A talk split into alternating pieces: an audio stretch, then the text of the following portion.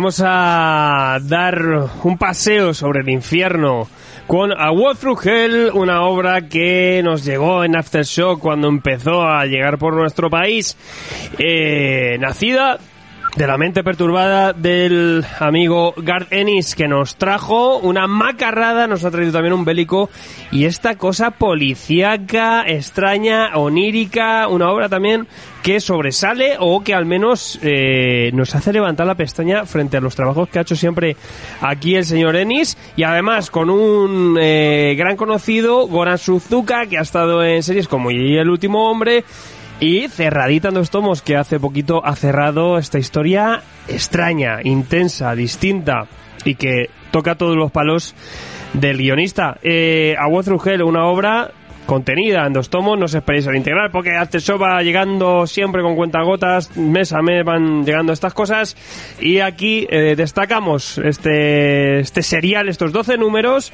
porque nos han dejado con el culo torcido y quizá una de las obras más eh, sobresalientes o distintas de esta editorial que propone historias indies y historias alternativas sin eh, llegar a destacar como obras maestras, pero que sí entretienen y proponen además o artistas distintos, también nuevos equipos creativos y nuevas ideas frescas para ese cómic alternativo, esa lectura alternativa americana. Vamos a hablar con un montón de agentes que tengo por aquí, señor Sergio H. Buenas tardes, ¿qué tal? Pues malas tardes en este caso, ¿no? Está, las campanas del infierno de ACDC tocan a muerto, pero a mí me reviven.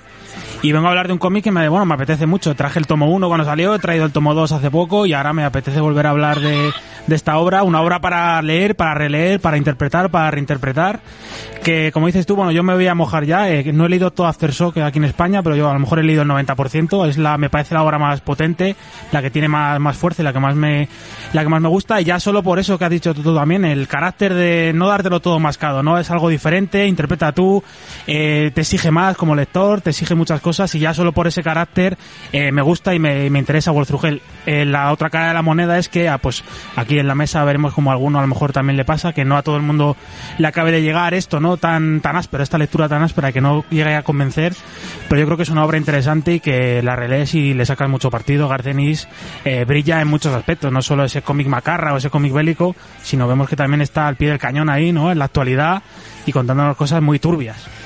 Puede ser que eso le pase al señor Joel Iglesias.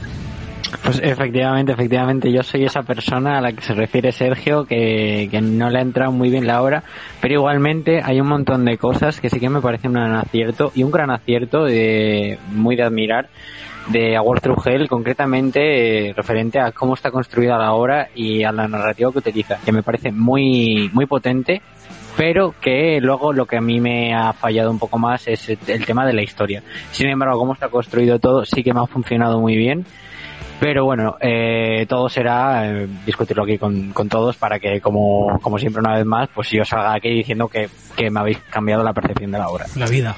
Eh, y no sé yo, porque siempre de la guardia yo creo que es muy noir el tema, o sea que ese género negro lo lleva en la sangre. No sé si ven mucho la policía o no, señor Gonzaga, desde ahí a lo alto. No, la policía no estuvo ahí cuando me atracaron. Tuve que ser yo el que impartió justicia hace una semanita y pico. ¿Qué, ¿A se me ocurre? no sé si yo él ha leído a Walt Frugel o lo que sea que haya escrito de título en Facebook, pero bueno, a mí la obra me ha gustado bastante, muy en la línea de vértigo, tratando temas controversiales y que a mucha gente pues no le pueden tocar, no le puede gustar que se toquen o sean temas tabús, también también un poco la línea de, del autor. Y a mí como gran fan de lo macabro y de la divina comedia, pues a mí me ha gustado bastante, además eh, casa bastante bien con todo ese tono y todo ese rollo que le han puesto de género negro y policíaco y y con los crímenes y parece más sobrenatural de lo que es, pero lo que verdaderamente da miedo es lo real que pueden ser algunas cosas de lo que pasa en la obra, pero ya hablaremos de ello más adelante. Entre lo real y lo imaginario con los amigos del Lode. Pues vamos a estar un poco aquí así. Eh, que también pues eh, le da mucho al coco a la imaginación y a la, cosa más, más extraña y abstracta del universo siempre será el señor eh, Garrido. Buenas tardes. Muy buenas tardes.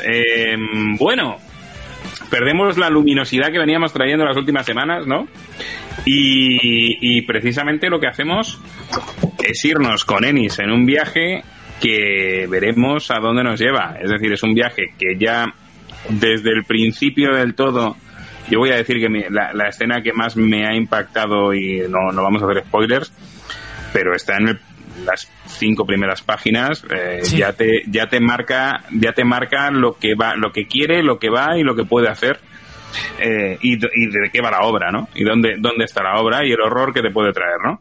Así que veremos, veremos a dónde nos lleva, si nos lleva a sitios más comunes, si nos lleva a sitios más extraños, si nos lleva a referencias eh, bíblicas como nos estaba planteando Gonzaga o cuasi bíblicas o el, el fanfic de la Biblia que puede ser la Divina Comedia o, o nos lleva a, a sitios quizá pues que como nos plantea Joel eh, que sitios que, que, que son callejones sin salida y que no sabemos muy bien cómo hemos acabado ahí, ¿no?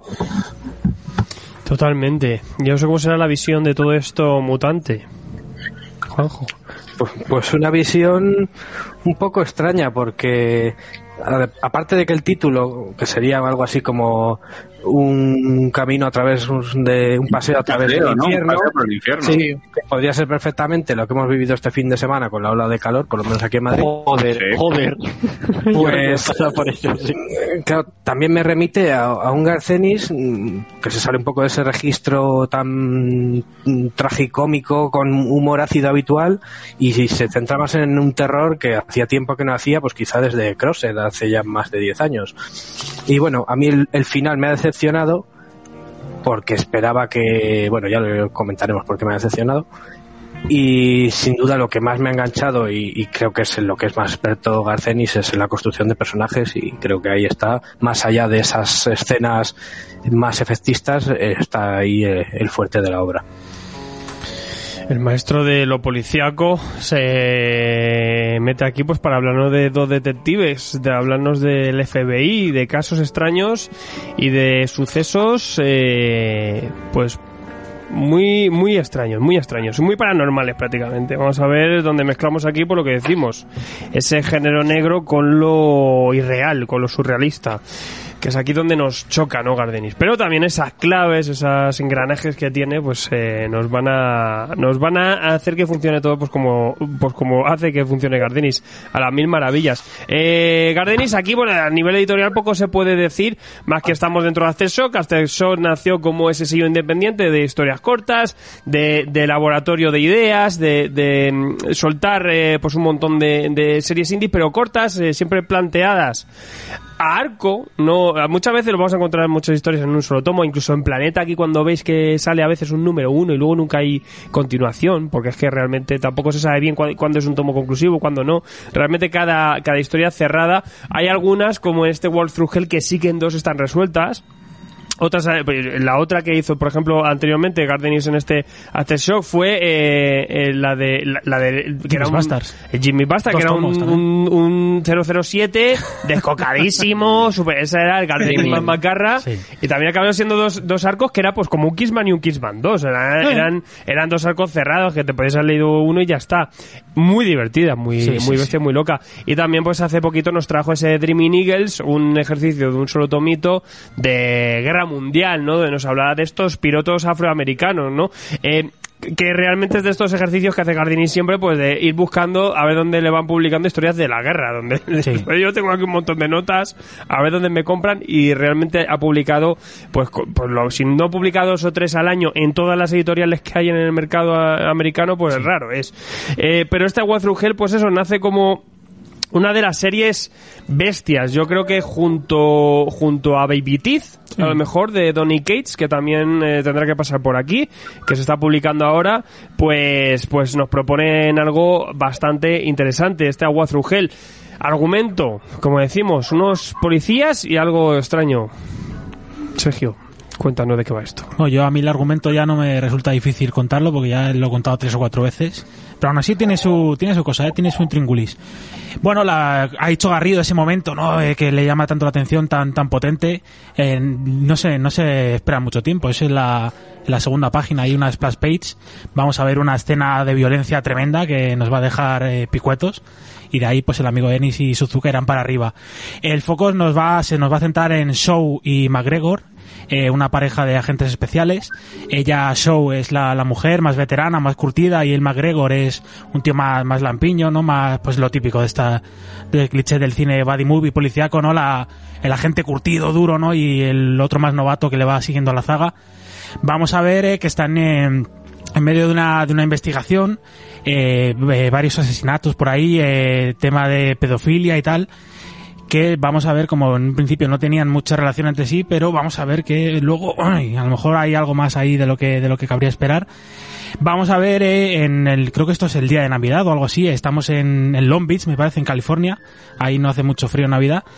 Eh, ya les comentan desde la propia com- comisaría que unos compañeros suyos están eh, desaparecidos, entraron en un pues en una especie de almacén, no en una nave industrial y desaparecieron. Pues bueno, los tipos van a, van para allá a ver qué a ver qué pasa, van a van a investigar y descubren pues que un destacamento también de policial eh, ha salido, ¿no? Están muy están muy digamos muy muy impactados por lo que se han encontrado ahí dentro.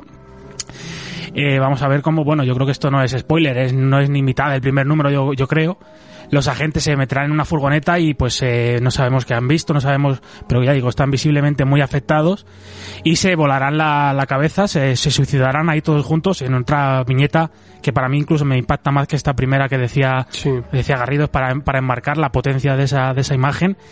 Y nada, para ya que se meten estos dos eh, agentes, se internan en ese paseo por el infierno, ¿no? Desoyendo todas la- las advertencias de los, pues, los compañeros, eh, los policías, los agentes que están por ahí. Y vamos a ver, eh, pues que se encontrarán ni más ni menos con el mismísimo infierno. El infierno de Dante, el infierno de Garcenis, no sabemos muy bien, no, las pistas, bueno, llegarán cosas, llegar, pero no llegaremos a saber muy bien lo que está ahí. Se irán mezclando esta historia y lo que están viviendo estos, estos agentes en, dentro de este, de este almacén, de este búnker, que digo, realidad es fantasía, están muertos, no están muertos, es un sueño de resines, no sabemos. Se irán mezclando con el pasado, con, vamos a ver qué es el pasado, porque la gente MacGregor ma- mayormente lleva perilla, y en la actualidad no la lleva. Es una pista que te da Eni, oye, que está ahí. Y vamos a ver esta investigación, ¿no? Esta investigación de, de estos asesinatos, estos casos de pedofilia, y la figura de pues el culpable que, que lograrán encontrar este Paul Carnahan una figura un poco mesiánica no un poco en la estela de Charles Manson un tipo muy carismático no que puede tiene muchas vertientes no puede humillar a una persona o la puede puede ser muy suave o sea un tipo bastante manipulador.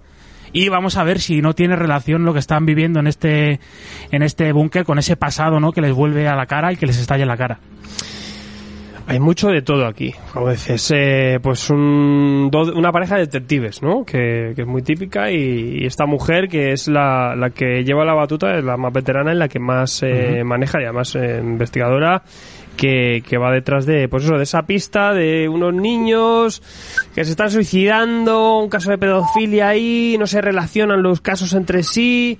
Y, y ella está ahí a la zaga, ¿no? Detrás de esto, ¿no? Y parece que hay alguien detrás. Eh, y por otro lado, este caso insólito, ¿no? En el que, pues, eh, algo pasa dentro de un almacén, ha llegado ahí un cierto equipo, y cuando entra esta pareja, se ven sumidas en el, en el abismo, en un abismo extraño, en un lugar casi paranormal. Vemos como ese equipo de SWAT, como dices tú, se ha suicidado al salir de esto, que ha sido 20 segundos.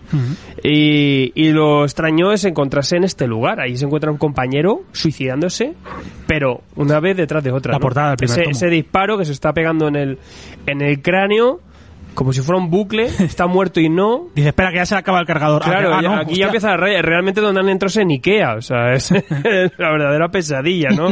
Entonces ahí no puedes salir. Pero bueno, aquí tenemos esa, ese tema paranormal que nos introduce, ¿no? Y también otro, otro dato ahí, eh, no se toman el pulso. No, no encuentran pulso, ¿no? Mm. No Aquí es donde pulso, sí. podemos interpretar. eh, ¿Están muertos estos protagonistas? Sí, no, bueno, ellos mismos dudan. Aquí está la realidad. Eh, como decimos, todo esto está muy a libre interpretación durante la obra. Y, y luego nos van a contar este caso, ¿no? Todo esto en, en modo, en paralelo, vamos a entrar en esta, este presente extraño que va ocurriendo aquí y qué viaje, qué extraño túnel de terror va- o qué purgatorio van a pasar por aquí estos detectives. Y mientras nos van a contar, eh, pues, eh, todo su pasado, de dónde vienen, ¿no? Pues, eh, pasando por este caso, su vida policial, un montón de conversaciones y un montón de, de, de datos, porque aquí lo que mezcla Gardenis es de todo. O sea, tenemos ese tema policíaco, detectivesco, tenemos ese tema de- del misterio, pero por, por otro lado vamos a tener también un tema, temas sociales, la política, eh, el tema de los crímenes, como dices tú, pues esa figura de este supuesto, este supuesto eh, criminal, ¿no? A la que están detrás de ello, pues ahí también se habla sobre la figura del, del, del serial killer, ¿no? O del, o del, del, del criminal, ¿no? De la, la mente criminal, que eso lo mucho también, y donde yo creo que es donde explora también Gardenis ahí ese tema. Un montón de cartas puestas aquí en una obra que nos tiene descolocados en todo momento, Joel. Eh, yo, y como os he dicho, tengo ciertas pegas eh, o quejas referentes a la historia. Sin embargo, he de reconocer que sabe jugar muy bien sus cartas. Como bien habéis apuntado, sabe meterte cositas, como el, por ejemplo, a mí lo que más me llamó la atención desde el principio fue el personaje este que no para de dispararse en la cabeza. El hecho de que los personajes no pudieran tomarse el pulso, que parecía que estuvieran muertos. Es decir, sabe meter eh, pequeños conceptos a lo largo de toda la historia y son una historia muy cortita, pero siempre te va a meter un puntito más en cada número como para mantenerte esa atención y el querer saber qué está pasando todo el rato. Entonces, en ese sentido, Garcenis me parece que sabe muy bien atrapar al lector y, y es algo que cuesta mucho eh, con las tendencias últimamente, que tú coges un, un, cómic cualquiera y si no te atrapa desde el principio, cuesta que sigas leyendo. Sin embargo, pese a todo, yo este a Wolf Through Hell me lo he terminado de principio a fin gracias a estos pequeños eh, recursos que va utilizando. Sí, yo sobre todo con lo que me quedé en un principio con lo que yo me creo de lo que me quedo de la obra, más allá de pues eso, lo entiendo, no lo entiendo, me gusta, no me gusta, es lo has comentado también un poco ahora mismo, Joel, es la capacidad de, joder, pues todos estamos eh, con el culo pelado, ¿no? De, de todas las semanas leernos un montón de cosas, cosas buenas, cosas malas, cosas regulares, cosas tal, pero joder, la capacidad de leerte una historia que, que digas, joder, ¿qué demonios está pasando aquí? Que, que es algo completamente nuevo, ¿no? Esta gente que se interna en el sitio, ¿qué está pasando aquí? ¿Esto qué es? Me parece una cosa completamente pues innovadora que joder, a mí me enganchó. Digo joder qué demonios habrá imaginado aquí este hombre qué pasa aquí quiero saber más.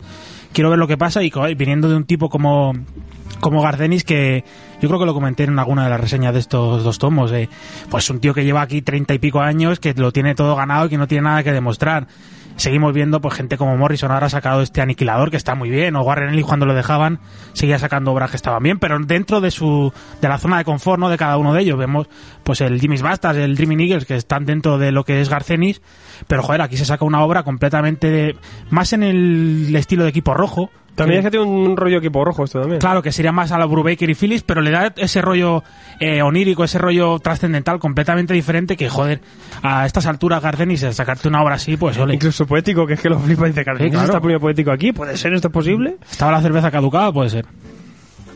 A mí me pasa, no, no, os pregunto, ¿eh? esto yo la suelto y, me, y ahora lo, lo, lo planteamos. Me gusta la obra, me parece muy interesante lo que hace, Pero, me parece tramposa.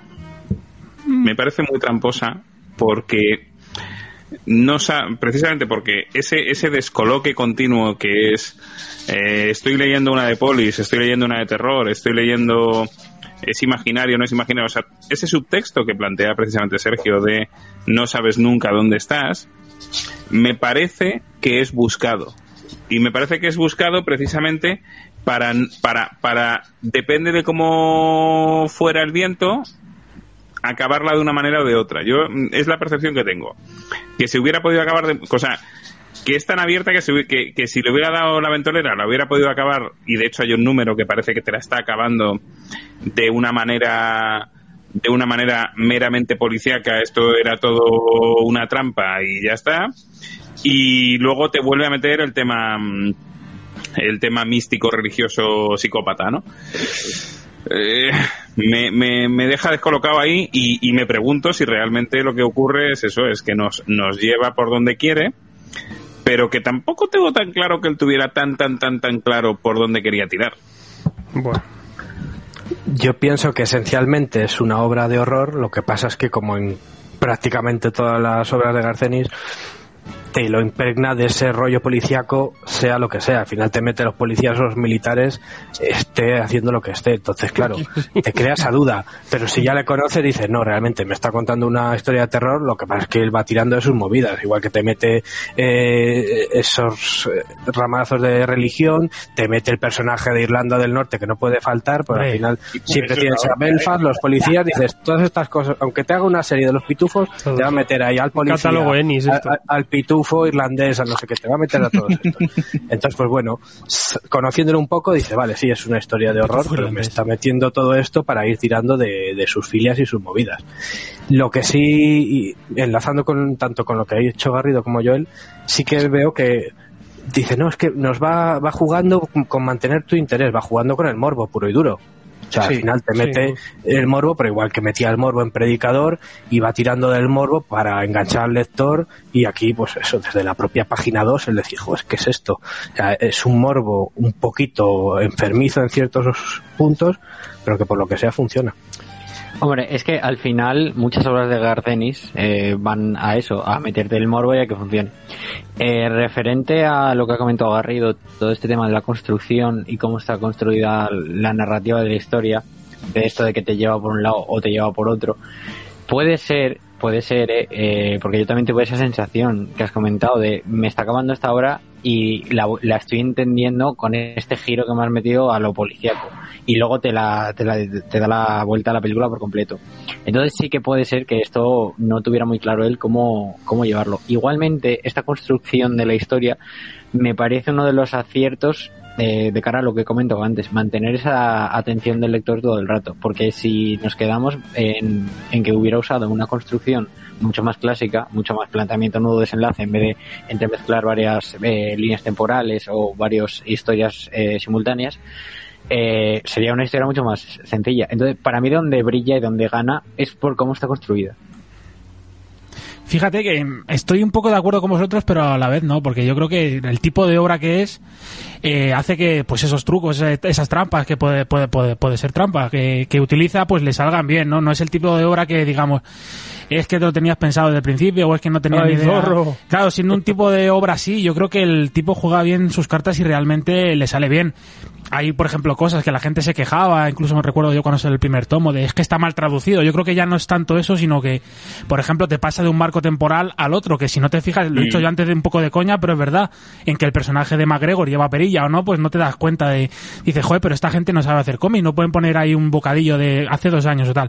Yo creo que todo entra dentro del juego ese, ¿no? De descolocar al lector, que vale, que leerme una obra de estas todos los meses, pues acabo a- a- harto, pero que siempre está bien, ¿no? Esto de decir, pues no te lo voy a dar todo mascadito, no es todo tal, no es todo tan lineal, no es todo... Yo de vez en cuando cosas así la- las agradezco. Pide, pide bastante del lector esta obra. Piden en cuanto a que en el espacio y el tiempo tenemos que estar colocándonos todo el rato y a veces cuesta. En el tema de que los diálogos Mm. tampoco van al grano. O sea, que, No, que, no, que en vamos. eso, en eso Gardeni, pero es que Gardeni sabe hacerlo. Sí, sí. Es que eso ya no lo hace nadie, realmente. O sea, han pasado, esto es esa narrativa policíaca de los 90, de los 2000 que, sabe, que ya nadie lo sabe hacerlo. Mm. Y es lo que tenemos en The Wire y todo esto. A lo mejor es dos detectives hablando del café Mm. y en mitad del café están hablando de algo súper importante. Y ese discurso, creas o no, está enrarecido o con mucho ruido. Pero, es- bueno, Tarantino hace mucho eso también, ¿no? Pues Sí. el, el, el- eh, parece que estás hablando de chorradas y dentro ahí tienes el contenido de la historia. Entonces, eh, hay que dejarse, en Equipo Rojo pasa un poco eso también. Sí. Em, eso, sumado a que eso, que narrativamente es un poco extraño, estamos saltando de una realidad a otra, que lo que pasa en ese almacén es surrealista y además pasa, hay un montón de cosas distintas, pues hace que, que nos estemos descolocando en todo momento. Realmente el primer tomo cierra de una forma espectacular, o sea, hay una gran revelación ahí y sí que hay un sentimiento de, de querer llevar eh, la historia hacia un lugar. Sí que realmente para los que se quieran quedar siempre con el, con el tema mascado, los que le gusten la, que te Claro. expliquen las cositas y el que no le guste el tema onírico o que no le guste el final de la broma asesina porque es un final abierto, esta obra te va a descolocar. Lo mata. Pero si disfrutas realmente de, de la libre interpretación, de la, de- de- del, del juego onírico, del juego un poco más, más alternativo, un poco de lo que, de, de lo que estamos, ¿no? Es un suceso paranormal extraño, pues sí que lo vas a disfrutar, pero realmente sí que es una lectura por encima, una lectura suelta, te vas a quedar muy, muy loco porque la obra ya en sí misma lo que buscas es eso, entonces te puedes perder bastante. Eh, Joel. Pero, un segundín, un segundín, perdón que os interrumpa. ¿Dónde acaba? Porque yo me lo he leído en formato omnibus y tengo, tengo curiosidad por lo que acabas de mencionar, Alfred. ¿Dónde acaba, el primer Acaba con... Es el quinto número. Sí, en el, en el quinto número, efectivamente. Vale, vale, vale, ya está. Eh, a lo que iba. Este, esto que comentáis acerca de las conversaciones que existen entre policías y tal, que parecen súper fuera de contexto, se me asemeja mucho a lo que pasaba en Jupiter's Legacy y Jupiter's Circle, que eh, son cosas que realmente mm, al lector le descolocan porque no sabe muy bien a cuento de qué, pero que sin embargo al trasfondo de la historia le viene muy bien, porque aporta un background que de otra manera no existiría. Si no, o sea, no es, no es tan el efecto Tarantino, porque al final el efecto Tarantino es ah, ponerte una conversación que no tiene nada que ver con la historia, pero que te interese. Aquí, lo que la sensación que tengo yo al menos es que eh, están hablando de cosas importantes que tienen eh, relevancia dentro del pasado y el trasfondo de los personajes. Que gracias a hacerlo de esta forma no tiene que recurrir a cosas mucho más masticadas. Para mí también gana mucho por, por ahí. Sí, es lo que, bueno, ya por acabar por- con este tema, ¿no? De, es que, joder, los diálogos están aquí en mitad de una página de tensión, luego me pasas a un diálogo entrecortado, joder, este tío lleva 30 años para saber, pues a lo mejor está, está hecho aposta. Y yo creo que es eso que se suele decir, ¿no? De disfrutar del viaje, ¿no? Tienes una historia que yo creo que, quedarnos con eso, aunque sea de disfr- eh, una historia policíaca, que yo creo que funciona, ¿no? El tipo, pues ya sabemos que sabe tratar muy bien este, estos personajes policiales, lo hemos dicho de coña, en esos ambientes policiales, y yo creo que, y también tienes una historia, pues, de, de terror, ¿no? Porque yo creo que esa iluminación, ¿no? Ese búnker con la linterna, yo creo que esto es como un, como un videojuego, ¿no? Vas ahí en primera persona con la linterna, vas ahí internándote en los pasillos, tal, y, y yo creo que eso es lo que, lo que funciona, disfrutar del viaje. ¿Qué más da si Batman al final mata al Joker o no? O lo que has entendido. ¿Te, te ha interesado? ¿Te ha, te ha intrigado? Pues ya está. Es, es- es- es muy... es a muy- ver, a ver, a ver. Sí, disfruto del viaje, pero cuéntame una historia y no me la y cuéntamela. Ahí está, decir, ahí o está la historia. O sea, di- disfruta del viaje, pero no me estrellas al final del viaje. Claro, tío. O sea, yo Es disfruto que, del es viaje. que y me Juanjo, por ejemplo, es de los que me le necesita que le explique. A ver, a ver, tontito. Este, este, Claro, a ver, yo este almacén yo- es yo que era un vórtice temporal. No es que necesite no que sé me explique, qué. es que... Había un cementerio me indio. parece- Había un cementerio Entiendo- indio dentro y Entiendo tal. que puedas dejar una puerta abierta, pero no un portón de garaje, pues porque te lo Claro. cómodo a ti. Pero O sea, sí, yo, yo pillo el subtexto y te he seguido con el subtexto durante 12, 13, 14 Se ve números. de lejos. Pero hombre, cabrón, eh, no me mate, o sea, no me, no, me, no me dejes esto así cuando lo estás medio resolviendo un poco a la virulé, sacándote de la manga el bicho gordo y diciendo, bueno, pues all right.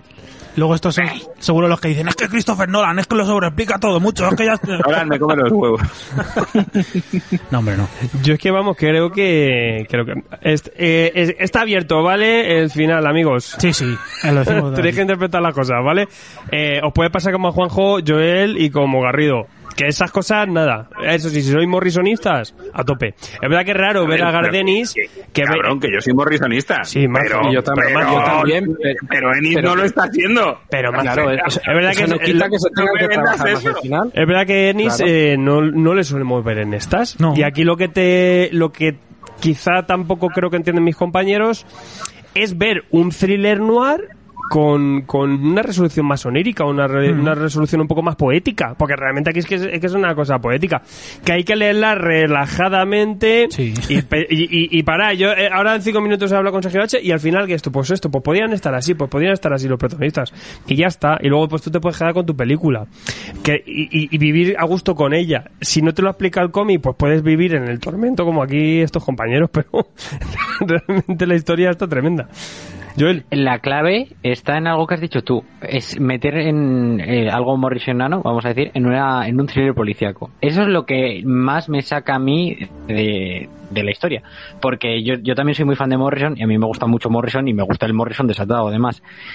Pero aquí me, me pierde porque parecía que la historia iba por otro sitio y de repente me mete eso y es como que me descoloca un montón y no sé exactamente dónde estoy. Yo realmente las... eh, últimamente, los últimos meses, eh, en el indie, lo estamos comentando, eh, o las obras que vamos trayendo, están bien, pero van a un tomo y se quedan cortísimas. Falta gas. Y dice, ¿y esto se podía haber hecho en tomo? Sí.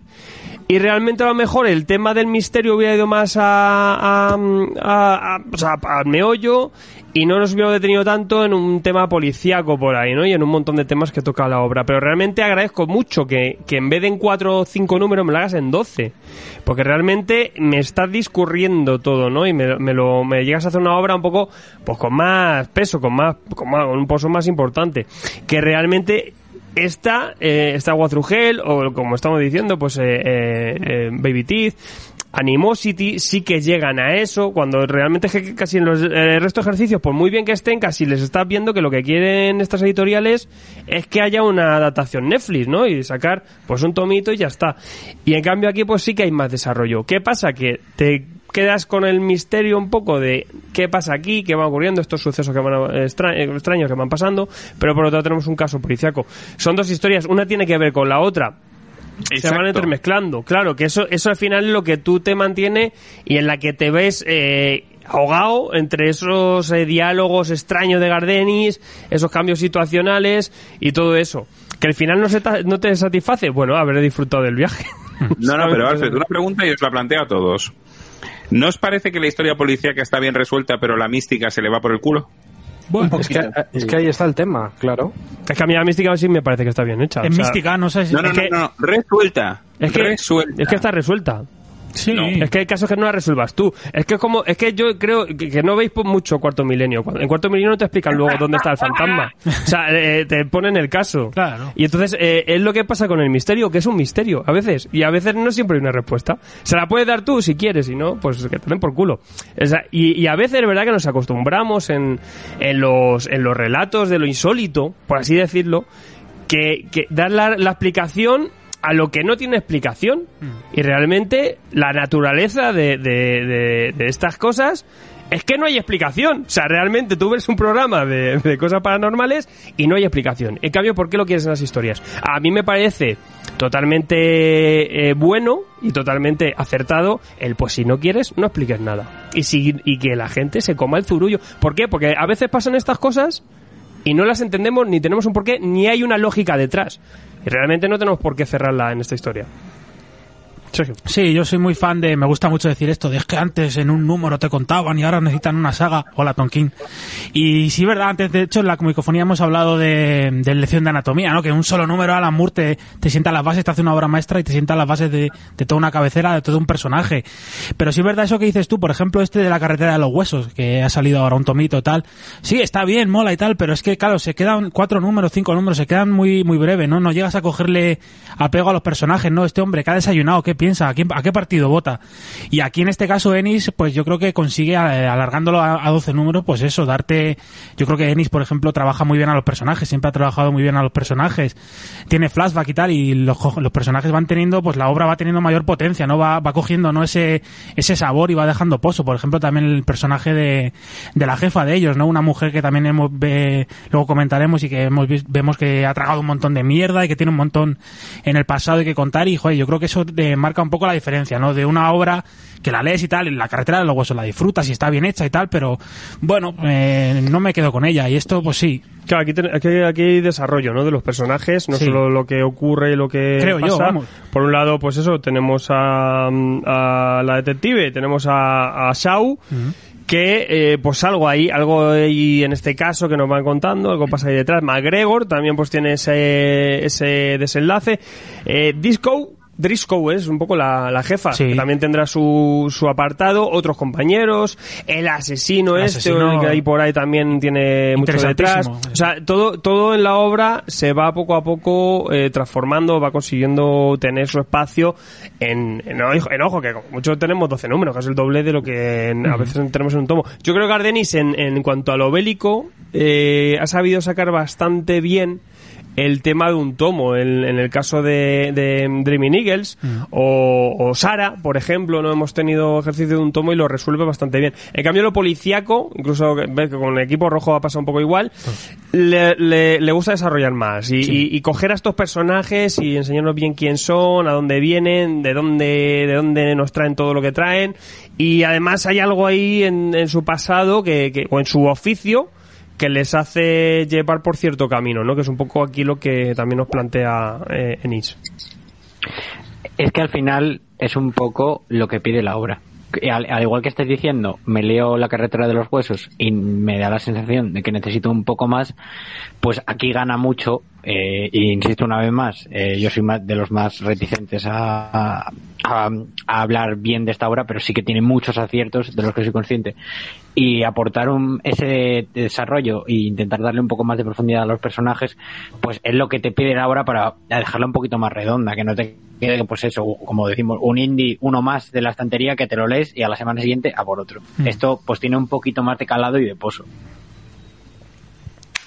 Si esta obra en vez de 12 números hubiese durado 50 y hubiese tenido el mismo final, seguramente nos estaríamos quejando de, mira, nos ha estado mareando aquí 5 años para que al final dejarlo así de Al abierto. final era el mayordomo. Pero como son 12, se lo perdonamos más. Pues yo no estoy de acuerdo. Y, el ul- en Y el último hombre, por ejemplo, no te dan una respuesta clarísima, pero te dan tres caminos que te dan pistas para más o menos ver tú cuál es la respuesta final. Aquí es que de repente te, te va construyendo algo y en los últimos tres o cuatro números se va difuminando y, y cosas como, por ejemplo, porque este Carnahan ha tenido una cierta protección o, hay una conspiración en torno a él, pues bueno, vale, eso está ahí, sin ton ni son, no te lo explican en ningún momento. Claro, también eso es ir un poco a lo fácil. Yo entiendo que hay cosas que dejes abiertas, pero otras que directamente las lances y búscate la vida. Yo creo que hay que buscar un poco un término más intermedio. Eh, Claro, ahí está un poco también eh, una de mis pegas. Mm, yo no lo considero final abierto, ¿vale? Porque o a libre interpretación. Para mí un final abierto o de libre interpretación vendría a ser algo como la broma asesina, ¿vale? Ah, ¿Lo ha matado o no lo ha matado? Tienes esa duda y ya está. Pero aquí mis sensaciones em, em, no, no entiendo qué he leído. O sea, puede ser esto, puede ser esto otro, puede ser esta otra cosa. O sea, hay tantas, tantas posibilidades que me abruma pen- intentar pensar una y, y- y pierdo el interés en, en buscarle una. Yo creo que aquí, ves, fíjate, aquí sí veo la parte poética. En el final, final, final, final, la puedo ver. Porque la parte poética es, queridos, no hay esperanza, que al final es el camino al infierno. ¿Vale? En- en- como, como decía Gonzaga al principio, si tomamos como referencia la Divina Comedia, pierdan toda esperanza aquellos que entren aquí. Em, el- el- es una obra que, que te quita toda esperanza, es decir, el mal, el mal gana en todos los sentidos y lo que es peor, ha ganado previamente en otros tantos, en los flashbacks lo vemos, en otros momentos de la historia lo vemos. Entonces yo creo que el final eh, le pasa eso, que es como, bueno, abandonad toda esperanza, estáis en la mierda y punto, y ya está. Pero a la vez, me- eh, mientras que ese, lo que os decía antes, yo el subtexto lo pillo, pero no me has cerrado la obra, cabrón. ¿Los personajes están cerrados las historias? Bueno, Sí. vale. Es que realmente lo que. Yo, yo es que. Desde el primer momento. Callahan, ¿tú consideras Callahan, Callahan o McCallahan? Carnahan. Carnahan, consi- no, eh, ese es el malo. La policía Eh, jefa. eh, no, el chaval, el, el de la perilla. MacGregor. MacGregor, perdón. ¿Tú consideras que MacGregor está cerrado? Es que McGregor es un poco el sidekick. Está acabado. Realmente, o sea, tampoco es. Es un poco para, mí. MacGregor es, para mí MacGregor en un momento de la historia es me molesta. Pero es un. Es un. Es que eh, realmente no es el protagonista, ¿no? Es eh, Mashau. Em, Porque tú lo digas. Joder, Joder, está ahí, mucho el el compañero, es sea. Saiki, tío. ¿Quién era la compañera de Magnulti? Pues ¿qué más daba?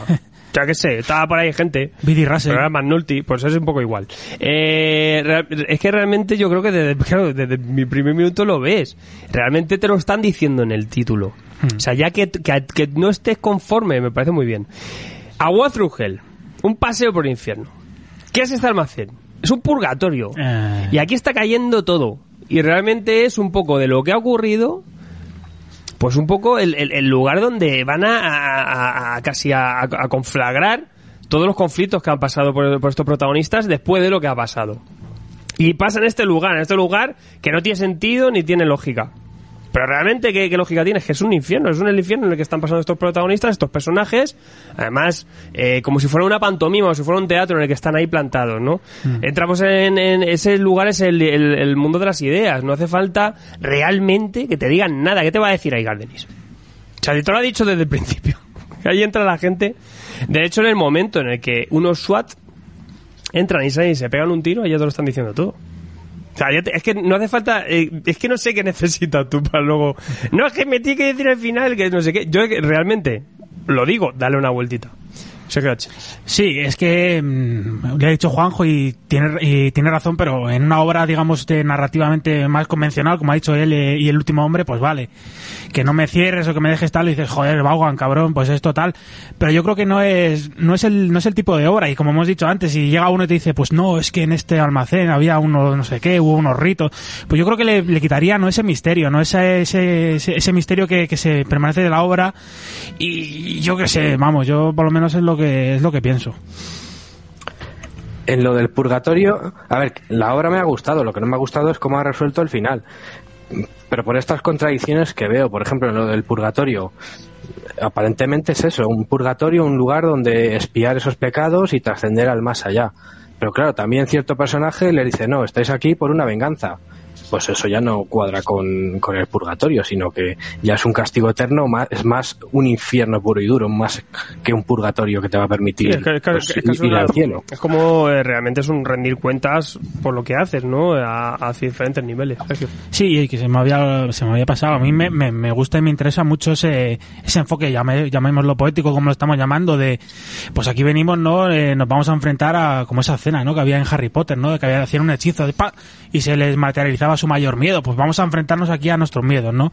Van a salir aquí todos los demonios, todos los fantasmas, todos los traumas, y te vas a enfrentar, pues, a esa profesora que te aterrorizaba, no sé qué, que te suspendió, al tipo que te hacía bullying, a esa muerte que no superaste.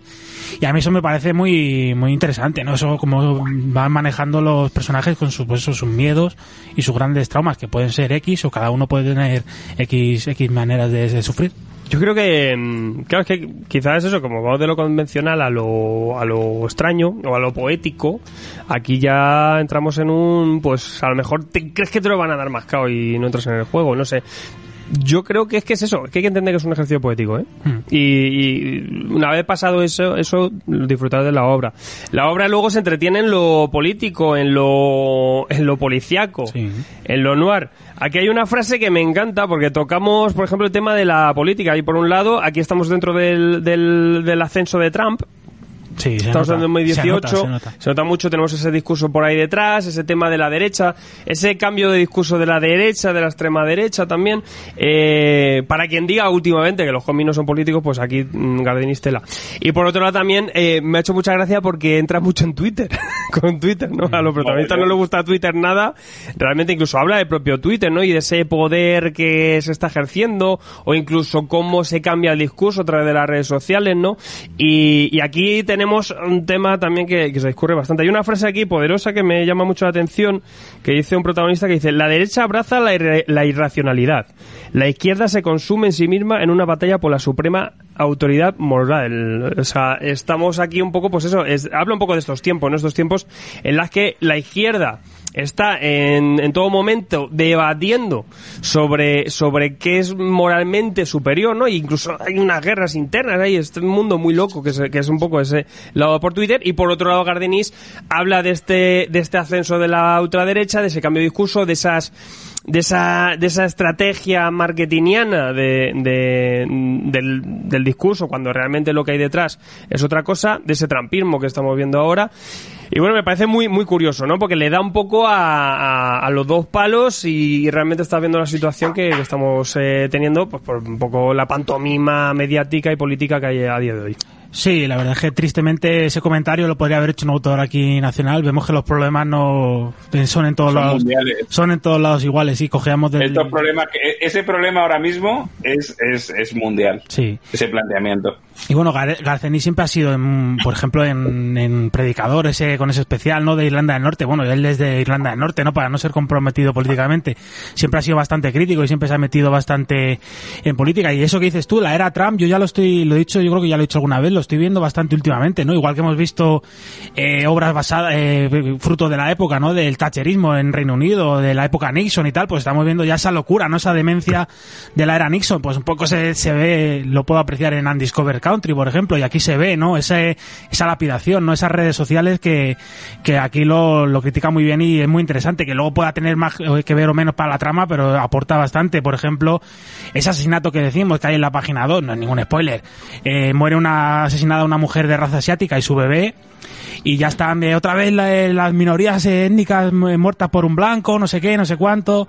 Y dice uno pues, algo así como que, bueno, pero el bebé solo era medio asiático, a lo mejor está solo medio muerto. Cosas así que no, eh, que decimos, joder, vaya, vaya diálogo, vaya cosas. Pero es que lo vemos a día de, a cada día en Twitter, ¿no? Por eso yo Twitter eh, lo tengo ahí bien alejado porque se ven cosas como esta todos los días, ¿no? Lapidar y gente que pidiendo sangre y eso, es- eso está, está plasmado aquí. Sí, sobre todo una distorsión de, de los mensajes y Sí, de las cosas claro. que ocurren, ¿no? Cómo cambiamos el discurso, por eso un asesinato, cómo, pues, oye, frivolizamos y hablamos de política y que si las razas de la gente que ha muerto, no sé qué. El, el hecho es que ha habido un asesinato y que, y que alguien ha, ha matado a alguien, ¿no? Y entonces, bueno, cómo se, cómo se, se distorsiona todo frente al interés, un interés político que hay de, de querer, eh, pues yo que sé, vender, vender al final campañas y, y ciertos partidos. Que me habéis hablado últimamente mucho de, de Trump y me gusta mucho cómo aborda el tema porque lejos de hacer una- un personaje que se ve una caricatura de Trump o de meterse directamente con él como han hecho otras obras que me parece una manera bastante poco sutil de, de hacerlo Vota aquí Loki. sí que lo hacen muy bien ¿Mm? sí, efecti- efectivamente vota Loki aquí me gusta porque eso en un momento dado le pregunta le dice no eh, estos se suicidaron porque les enseñé el siglo que está por venir, el tema del coronavirus, y eso le, le enseñar algo así. y Me representa. en un momento, en un momento de esto que está por venir, dice, hablar un poco de política y le dice, eh, ¿estás hablando de Trump? Y dice, no, no, eh, un, un, se- un señor loco que ha subido al poder y que tiene ganas del poder que ganan otros es una cosa nimia. O sea, este señor no tiene nada que ver. El verdadero problema y lo que me gusta y lo que viene por venir son las ideas y, las, y los movimientos que este tipo de gente genera, hagan o no hagan algo. Y eso me parece una buena manera de, de tratarlo y, y eso, y no la caricaturización que hace siempre de Trump, que ya es un poco que dices que vale, que sí, que Trump es muy malo, pero que ya cansáis. Yo creo que esa crítica política, si está un poco más de, de pasada, es decir, un poco más secundario, y que realmente aquí la crítica gorda va hacia la Iglesia, hasta el punto de, de desafiar sus pilares más fundamentales, ya claramente te niegan a Cristo y te dicen que realmente lo que era es, un anticristo. Y al final, pues vemos más adelante cómo, cómo se desarrolla eso. ¿eh? Que realmente aquí, a quien está atizando con más fuerza eh, es a la Iglesia, como ha hecho tantas otras veces en sus obras, quizá más incluso eso que, que la política, por esa fijación que tiene, no sé si por- también por su experiencia de católico desencantado, entiendo que va por ahí el tema, pero aquí directamente lo, lo intenta dinamitar porque ataca directamente a esa base, a, negar a Cristo y, afirmar que realmente lo que lo que llegó fue un anticristo y que, tiene que todavía que completar su labor. He dicho antes que si yo mis, puntillitas, si no, no me quedo a gusto conmigo mismo. El especial de predicador de, Irlanda no era de predicador, de Hellblazer, el Harland. El de Harlan, sí. Ya está. Pero no solamente critica a, Jesús, también critica al, al propio Dios diciendo que a lo mejor no era Dios, que era el que le Era un, un pero no ser humano, o- o, perdón, un ser humano, no, un ser muy chungo. Sí, Claro, pero un no, sabía cuánto con- no sabía cuánto contar sin spoilear mucho, por eso tampoco lo Ah. he querido. Porque dice lo de que si está hecho imagen y semejanza de, de tal, porque el, el ser humano es tan malo. Y también me gusta otra interpretación que hace que yo ha hecho que me no nunca me ha interesado mucho la, la, la esta arquitectónica a la que se hace tanta mención en, en- durante toda la obra. La. Nunca me he puesto a investigarla, pero con todo lo que dicen de que representa en realidad, que esto es lo contrario a lo que la gente creía y tal, yo voy a ponerme a investigar ahora porque me ha parecido bastante interesante y nunca lo, nunca lo había visto así ni había escuchado estas interpretaciones de este monumento arquitectónico. Sí, el tema de Notre Dame, que, que además a mí me, me pareció curiosísimo.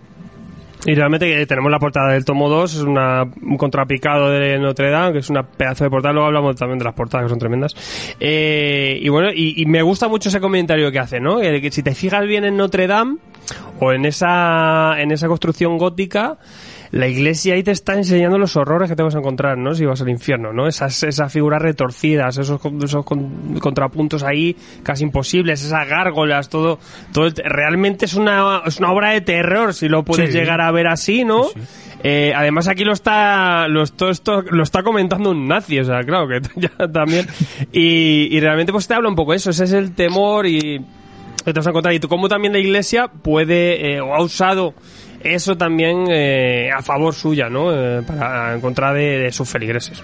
Sí, es que el tema de la catedral, eh, tanto la portada como el título del segundo volumen, no están elegidos al azar, porque es que la catedral es un, digamos que tiene una fuerza simbólica y mágica muy, muy grande, desde el propio lugar, el emplazamiento donde se sitúa una catedral, desde los elementos de que la componen, todo tipo, tiene una gran fuerza, que esto, por ejemplo, lo, lo hablaba bastante bien de ello Jodorowsky en Cara de Luna, Cara de Luna es una obra que tenemos que traer aquí algún día, y también es, es otro, otro punto más, ¿no? Ese tema de la catedral, ¿no? Esa simbología, eso, ¿qué representa la catedral? Ese misticismo. Totalmente. Eh, también eh, lo que decimos, el tema de la guerra, que dice, joder, Gardenis, ¿cómo es posible? ¿No toca guerra aquí mundial? Pues sí, efectivamente, algunos nazis salen aquí también, también de estos nazis ahí, que han estado 80 años, eh, pues, eh, o algunos que se han escapado un poco de, de su propio juicio, ¿no? Sí, siguiendo un poquito el tema de la catedral, que me encanta que igual, luego esto lo hablamos más en el tema del dibujo, como en un momento dado, cuando ya se va a avanzar un poco más en el almacén, representa esta catedral, pero al revés, como estas paredes por, fuera son las paredes por dentro de esta especie de catacumbas a las que están, en la que toda la parte de, de la fachada y de las paredes por fuera de Notre Dame es este interior de las catacumbas de las que están y le dan un toque súper tétrico que eso, como como con toda la simbología que estaba haciendo de, de, darle la vuelta a todo el tema cristiano, pues lo mismo, coger una iglesia, cogerla por fuera, pues al revés. Cógete la iglesia, eh. Sí, es que es, es, eso también. Está el policíaco, está lo que me entero, que no me entero, pero es que también lo he dicho antes. Yo creo que funciona muy bien como una obra de terror. Tanto el, bueno, el propio, las propias tintas como el color juegan muy bien con ello, ¿no? Es que no sabes realmente, vas junto con los personajes, no sabes lo que te vas a encontrar cuando gires y no sabes lo que va a haber a la siguiente página. Yo creo que también funciona bien como, como obra de terror. Es un poco, ya te digo, la concepción es extraña. Guión, eh, estructura de guion. Es que, pues, eh, lo que hablamos un poco, Gardenis aquí, pues, mezcla todos sus conceptos, hace un all-in, mete su tema detectivesco con policíaco que no sabe no sabe aún de guay, no sabe a su, incluso a sus propias obras, ¿no? De, de sí. policíaca. Es ese noir charlatán, ¿no? Mm. No es ese noir de Sim Phillips, de Sim Moore, de, que, que son pues eh, ese, ese noir reposado clásico que nos, nos sabe los años 50, 60. Guardians habla en las claves de, de, las películas de los 80, de los 90. Uh -huh. Ese es otro, otro tipo de, de, ejercicio de policiaco.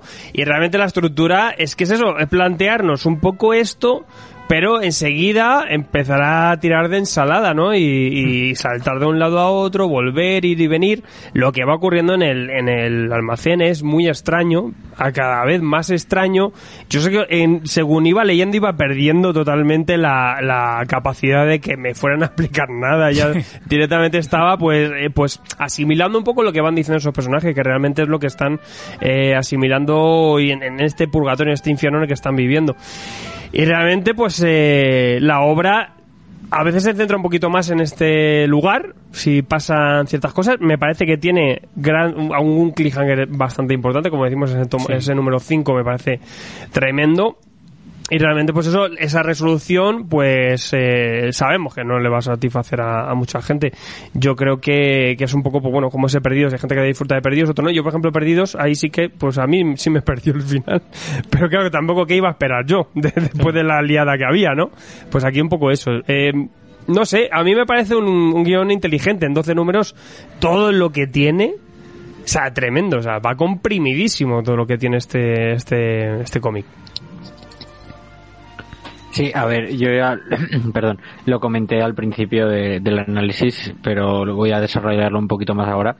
La estructura que comentaba Garrido de guion, eh, que puede parecer eh, a priori muy tramposa, por eh, que juega a liarte con los con las líneas temporales o con los eh, con los hechos de unos personajes u otros, a mí me parece una burrada. O sea, a mí es una de las cosas que más me ha, gustado de, de, toda la obra, porque me suma mucho a eso de mantenerme la, ten, la, la tensión y la atención durante todo, todos los 12 números, que de otra forma, al, si fuera un guion mucho más sencillo, o por lo menos una estructura más convencional, eh, no se quedarían en una, un ejercicio de estos que llamamos un indie más olvidable, ¿sabes? De esos que pasa más desapercibido.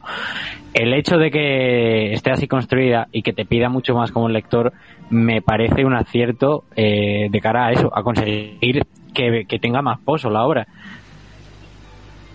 Sí, es que hablamos mucho de la, de la estructura y que está cortado, que está, me- está mal medido los tiempos, pero es que es muy, como dices tú, Joel, es muy difícil hacer un guion así, ¿no? Entre mezclar eh, pasado, presente, irte a varios momentos, que tenga la- el pasado tenga importancia en el presente, que el presente tenga...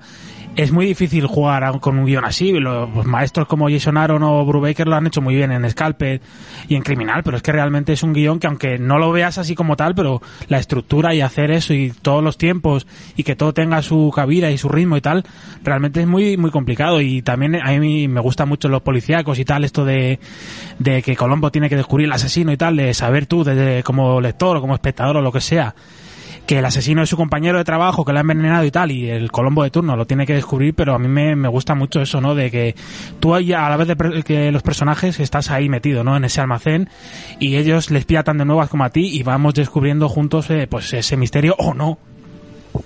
Pero un, pequeño apunte relacionado con todo esto, claro, es que eh, al jugar de esta manera te permite meter eh, muchos más detalles o muchos más giros de guion que de la otra manera pues eh, se quedarían como mucho más sencillos.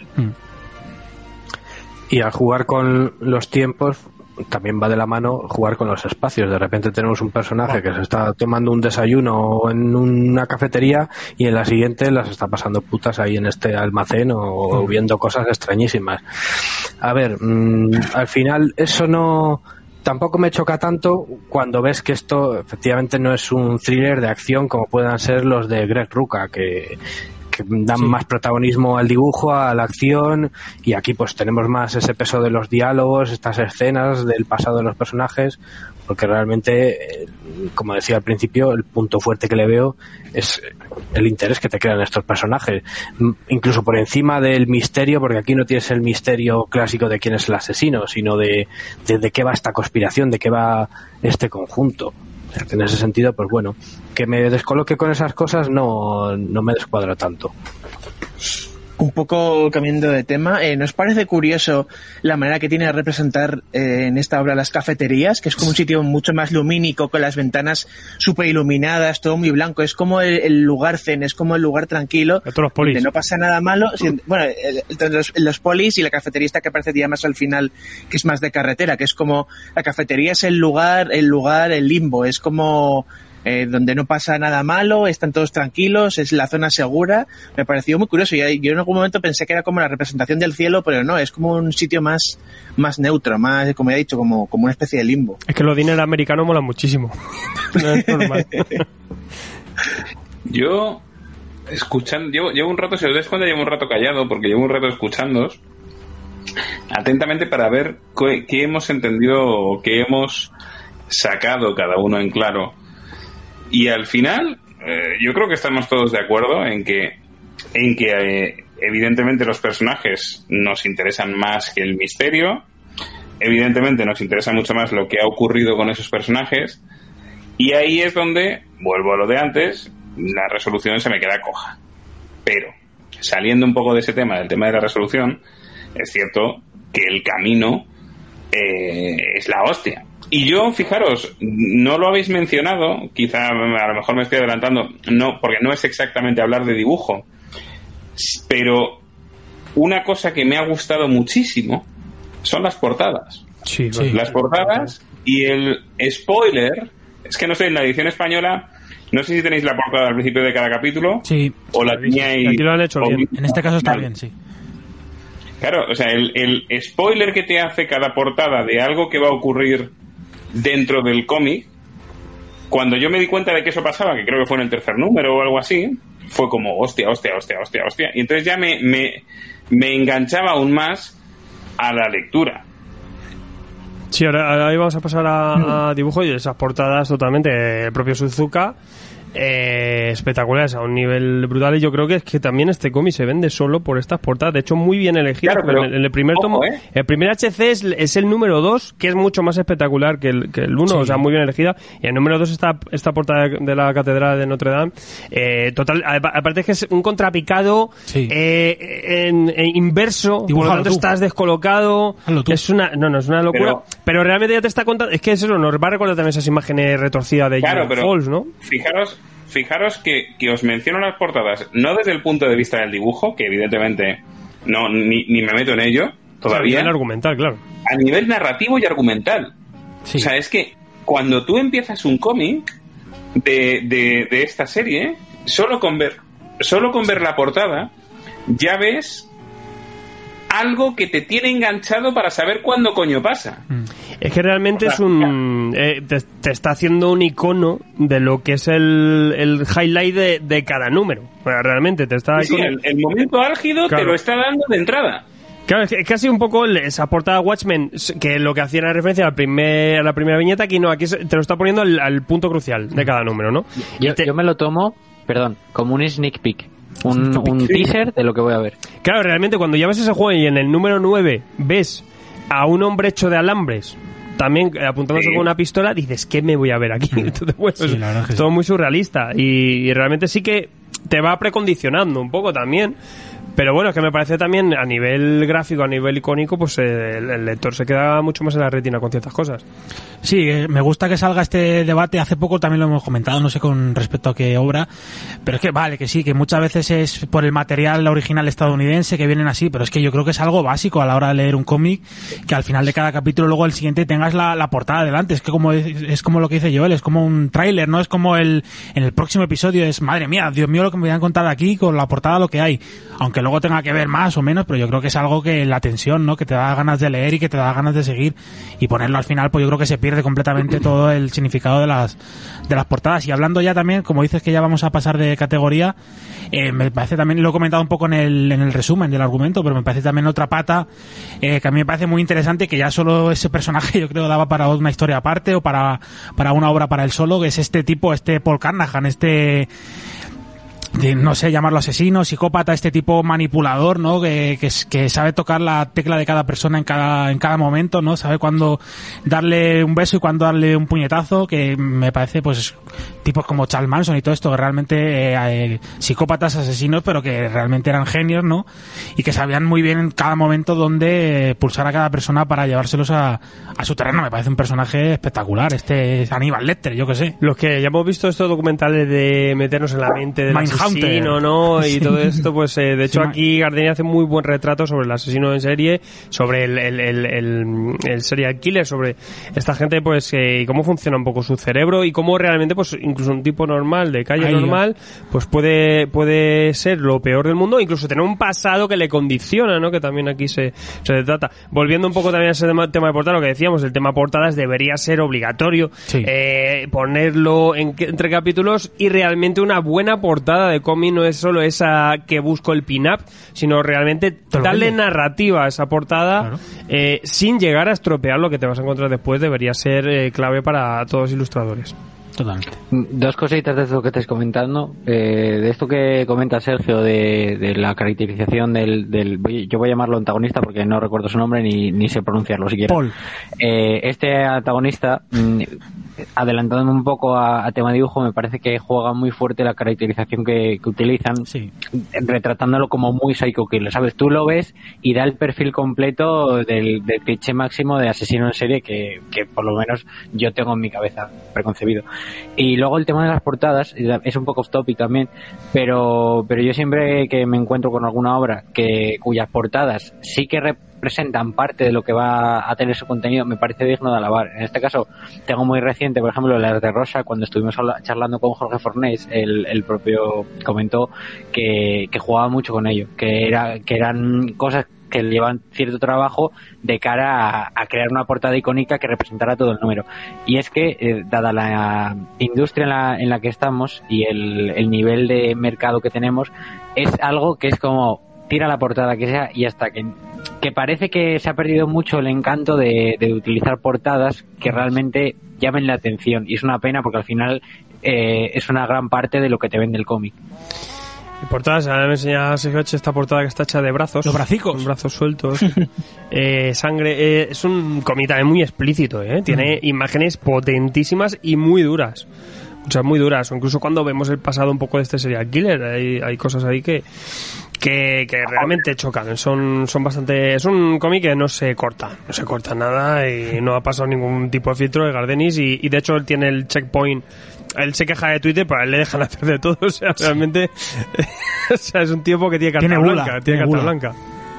Sí, es un poco, eh, si fuera una película de Netflix, pues saldría esto al principio, ¿no? Esta advertencia de cuidado, que hay miedo, que hay angustia, que hay suicidio, que hay no sé qué, o sea que sí, en ese caso se, no se corta un pelo Ennis. Ya sabemos que el tío le dejan hacer barrabasadas de todo tipo. Hay, y, y hay otras que incluso que si no se enseñan tiene sentido Mm. narrativo. Por ejemplo, cuando se suicidan estos SWAT al principio de la obra, Sí, joder, ahí no usan el sonido. es tremendo. Es curioso, ni lo vemos de forma explícita y no se recrea. Directamente dice, bueno, es más potente el silencio Mm. o la nada. De hecho, las- la viñeta que va siguiente es una viñeta que eh, vemos un poco lo que hay fuera, pero un blanco. Vemos un blanco. Y de ahí con el color eh, retratamos un poco ese vacío, ¿no? Sí. Me parece tan curioso ese tratamiento de mm, eh, ser explícito en ciertas partes y en otras no recrearse porque narrativamente pueden ser más potentes incluso, ¿no? Que también siempre decimos, a veces hay más terror o es más terrorífico lo que no se ve que lo que se llega a ver, ¿no? Y, y choca más, ¿no? Eh, encuentras, aquí en este caso sientes un vacío, sientes un joder, ¿qué ha pasado? Ostras, también entiendes esa confusión, ¿no? Un poco del momento, o sea, muy, muy bien trabajado ese- en ese sentido. Con Suzuka hablamos de, de ese dibujante, eh, dibujante croata. Bien, Que Croacia, eh, madre mía, em, esta gente, en baloncesto y en dibujantes, vamos, hostia, para dar y regalar. Suzuka, Tony Fejula, R. Meguera, Remeguera, eh, Sarribi, Sarribi. Stefan Sejic. la gente caga dibujantes. Goran Parlov. Goran Parlov, es que vaya a telar. Eh, que aquí también es creador, como decimos, hace esas portadas. Tenemos también a- de color a Ip Es- Sportsina. Que también. me imagino será muy colega de Goran Sus- de Suzuka para, para trabajar con él. Ojo, trabajazo en color, ¿eh? Trabaja en color muy pues, digital, pero que muy bien en ambientes. Sí, sí. Sencillo en apariencia, pero luego a nivel narrativo, pues perfecto, realmente. Juega muy bien con las luces. Sí, sí, sí, Juega sí. muy, una muy bien luz, con las sí. luces. Y eso que te digo, que es un, es, es un color casi plano con un poco degradado. O sea, no es, me voy a trabajar unas texturas aquí de la No, leche, no, no, no. como digo No, no, ni de, es- ni es de degradado. Las, las sombras son opacas y lo hace Sí. eh, excesivamente bien. ese, narración ese ambiente de, terror, de videojuego y tal, de ¡ay, qué hay aquí! Eso está genial. Y, y, su- y, y- y este hombre, eh, bueno, Suzuka, que tenemos eh, pues eh, trabajos suyos pues como en Y el último hombre, Mm, Wonder Woman. Wonder Woman, en Daredevil estuvo hace poquito, Hellblazer. Hellblazer ha estado, sobre todo, bueno, y aunque Y el último hombre no era el dibujante titular, pero ya ha estado, y bueno, y No, no era. No se notaba era mucho. Pero yo creo que esta obra le ha dado como autor pues bastante más peso. O sea, quizá mm, es un poco el de ver ahí todo su esplendor.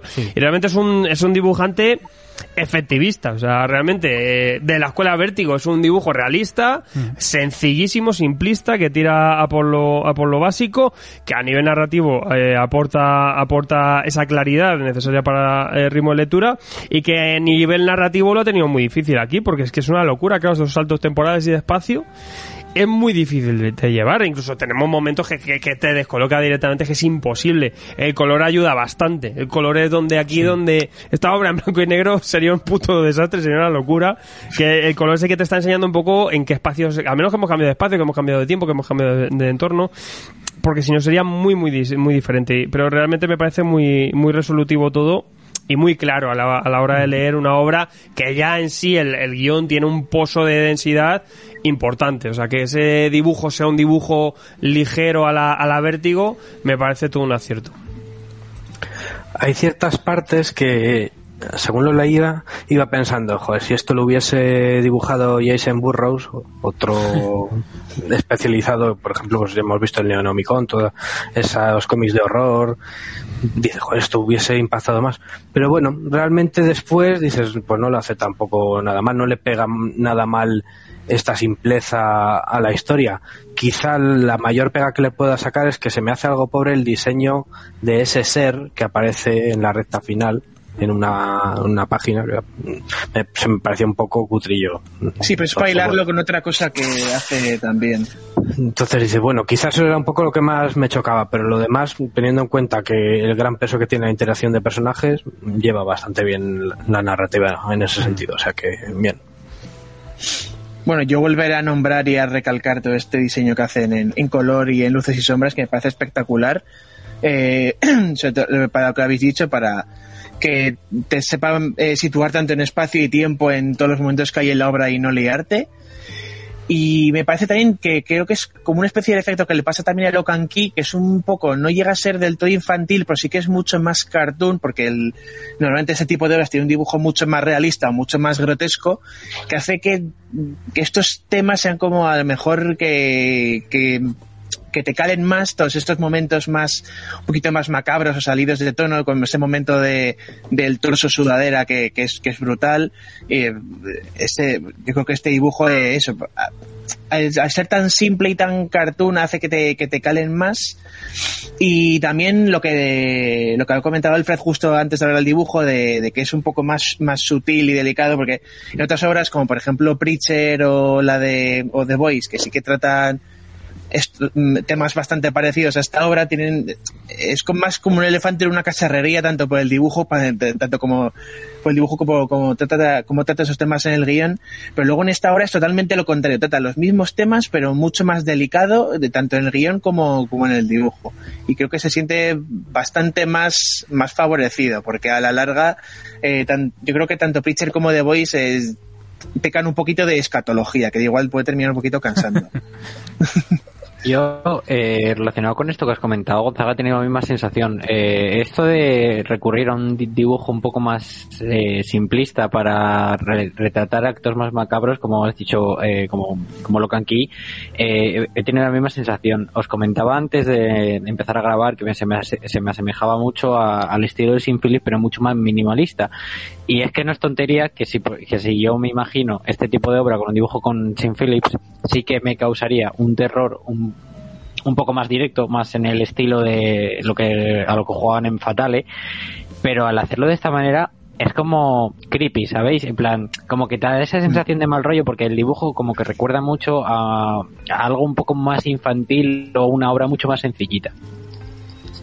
Tú imagínate el momento de los SWAT, cómo hubiese sido si hubiese estado en, en, en The Voice, por ejemplo. Claro, o sea, habría claro. sido. Tarantino hubiese dicho que, que, sobra sangre. Eh, y eso, que, que, no se recrea tampoco en ello. O sea, y lo comentábamos antes, que, que no, no tanto en la, en la, parte de historia, deja bastante más a la imaginación. Y el dibujo también juega mucha parte en, en esto. Totalmente. Yo eso también le veo más, más perfilizado, más no sé, pues más estilizado también un poco. Más, más, lim, más limpito. Sí, es muy sí, limpio, a muchos niveles, la verdad es que bueno, que me, me, me, funciona, ya te digo, sin, si, que a nivel visual digo, ¡oh, dibujazo! No sé qué, es que, mmm, como siempre decimos, necesitamos que la historia fluya y aquí necesitamos un, un, dibujante que fluyera y realmente es una obra que no es tan fluida, sí, para sí. nada fluida, todo lo contrario de fluir y, y realmente pues se agradece, se agradece este, este nivel de limpieza. Además, la de fluir es que está dibujado como si fuese el storyboard de una serie.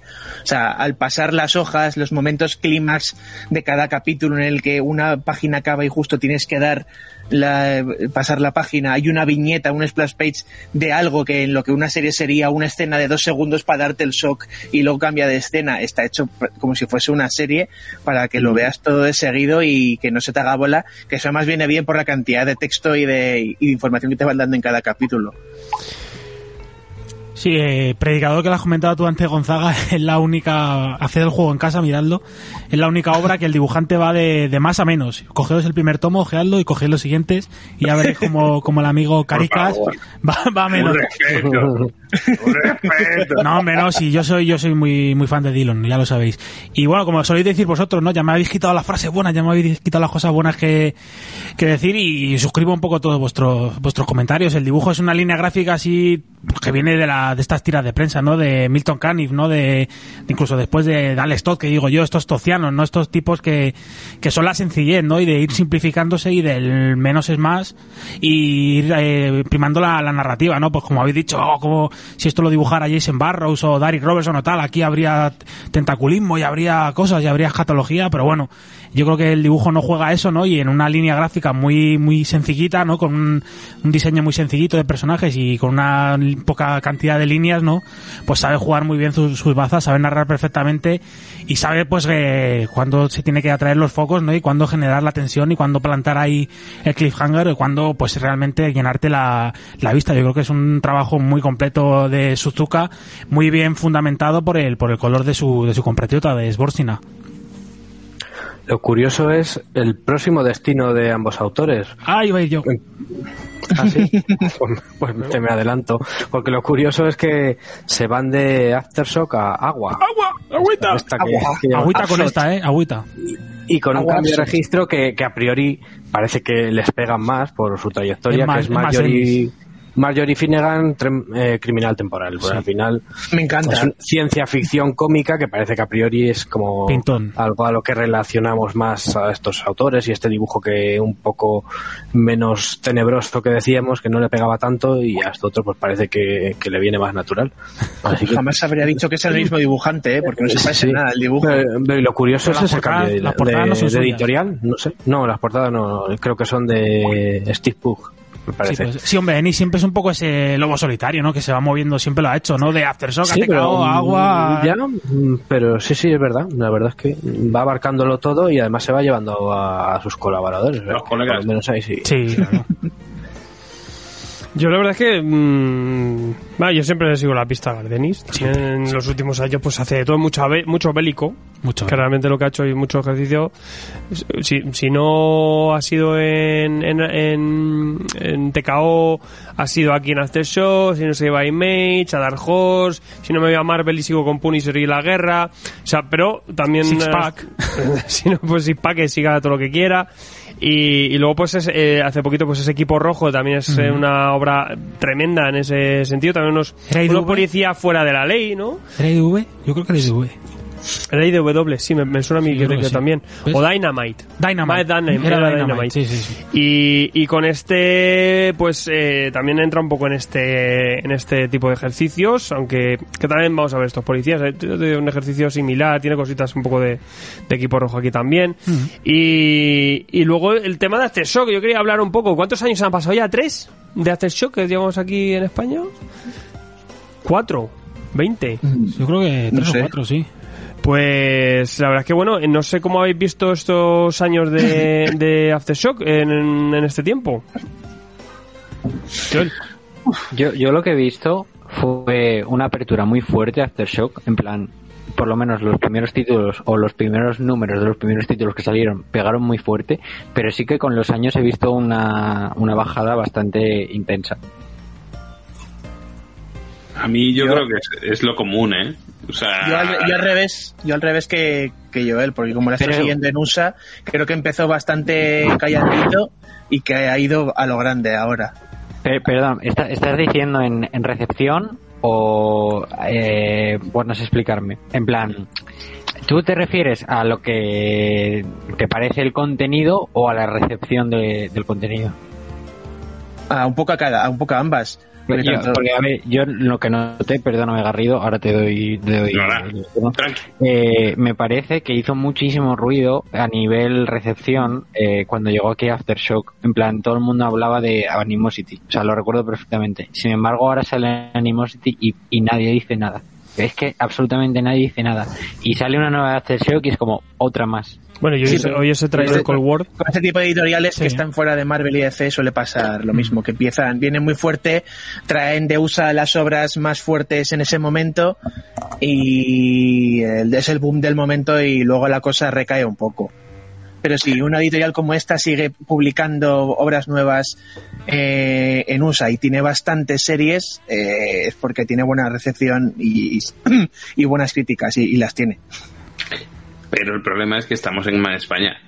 Ya, bueno, yo estoy habla- yo por por eso yo lo primero que he dicho es hablando de, de USA, no hablando de, de España. Claro, aquí, o sea, aquí, aquí- aquí es que yo creo que en España se, se consume sobre todo, a no ser que estés muy metido en el mundo del cómic, se consume pues lo de siempre, Marvel y, y DC. Si te sales ya, a lo mejor consumes algo de Image y a un poquito de Dark Horse eh, que te suena de antes y ya pues tienes que... te lo tienen que recomendar mucho, ser ya más conocedor para consumir ese tipo de obras de Aftershock o de IW o es que son menos, menos conocidas. Y si no tienen una adaptación a, a serie o película, pues ya olvídate.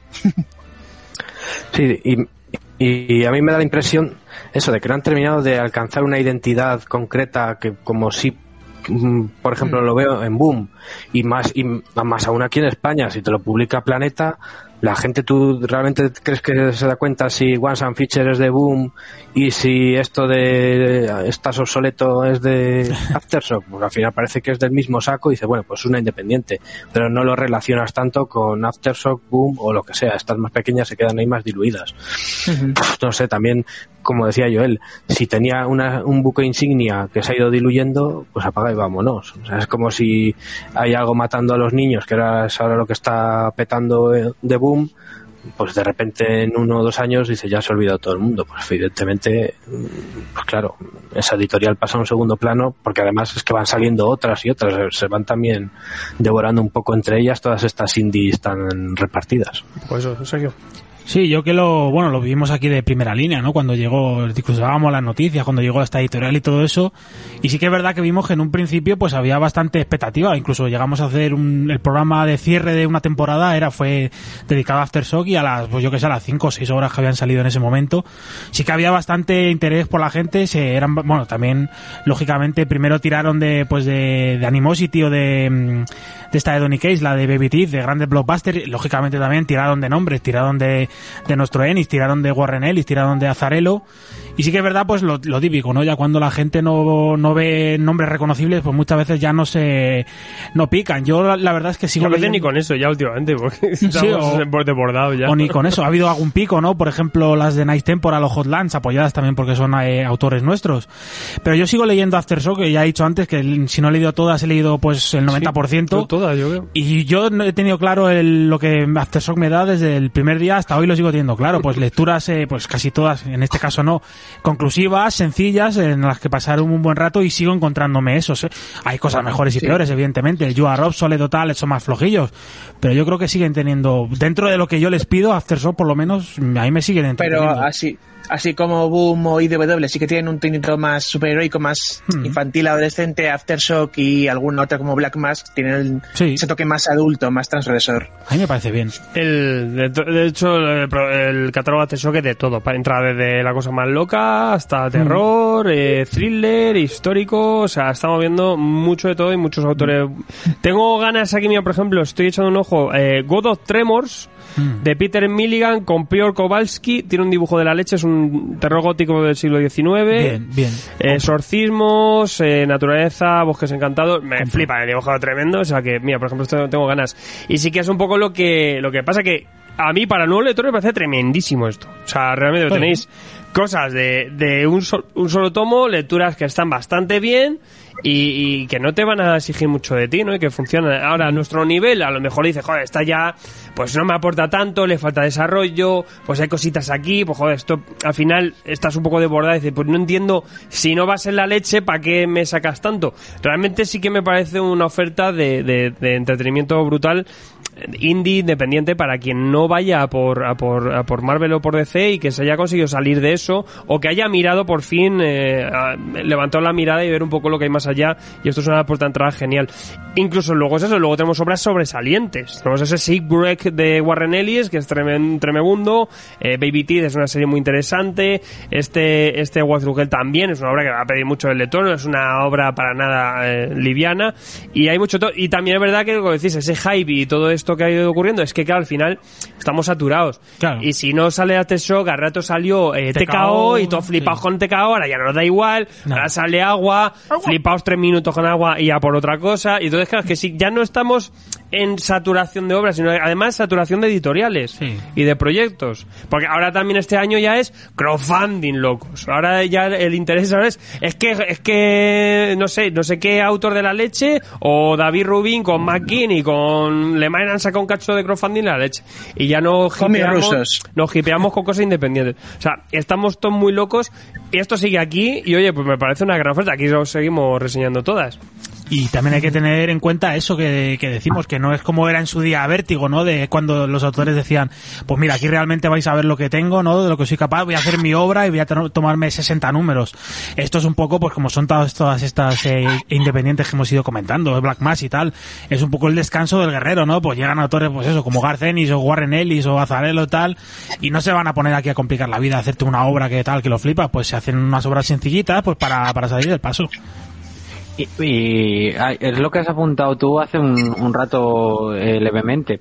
que vende mucho quien firma la obra. Claro, Te- eh, que hab- habéis mencionado TKO y yo, yo quería justo hacer el ejemplo. Sí. TKO abrió con Sara, del, Buah. del propio Garcenis, y luego vino Sentient y Jeff Lemire. Buah, Lo- La otra que vino libra por libra, lo siento, ni recuerdo quién era el autor, ¿Ves? pero es que la recepción Es así. fue, fue, en comparación nula. O sea que realmente compramos las obras Sí. mm, mucho por el autor y no tanto por eh, quien, quien la publica en sí. Hombre, pues siempre frente al, a la, al no tener información, Claro. pues la información que tienes es que Gardenis es buen guionista y que vas a tener buen guion. Después ya el resto. Pero siempre es verdad que los grandes nombres pues funcionan. Luego otros, pues oye, pues mira, pues este en la, eh, la, la carretera de los huesos que ha salido por Hydra, que podía ser perfectamente una obra de Aftershock, me ha gustado mucho Sí. que el 60% de las cosas que he leído de Aftershock, mucho más. Eh, Es verdad que está, tampoco es la leche, la bomba, pero ya te digo que el 60% del catálogo de Aftershock me ha parecido un poco más flojo incluso.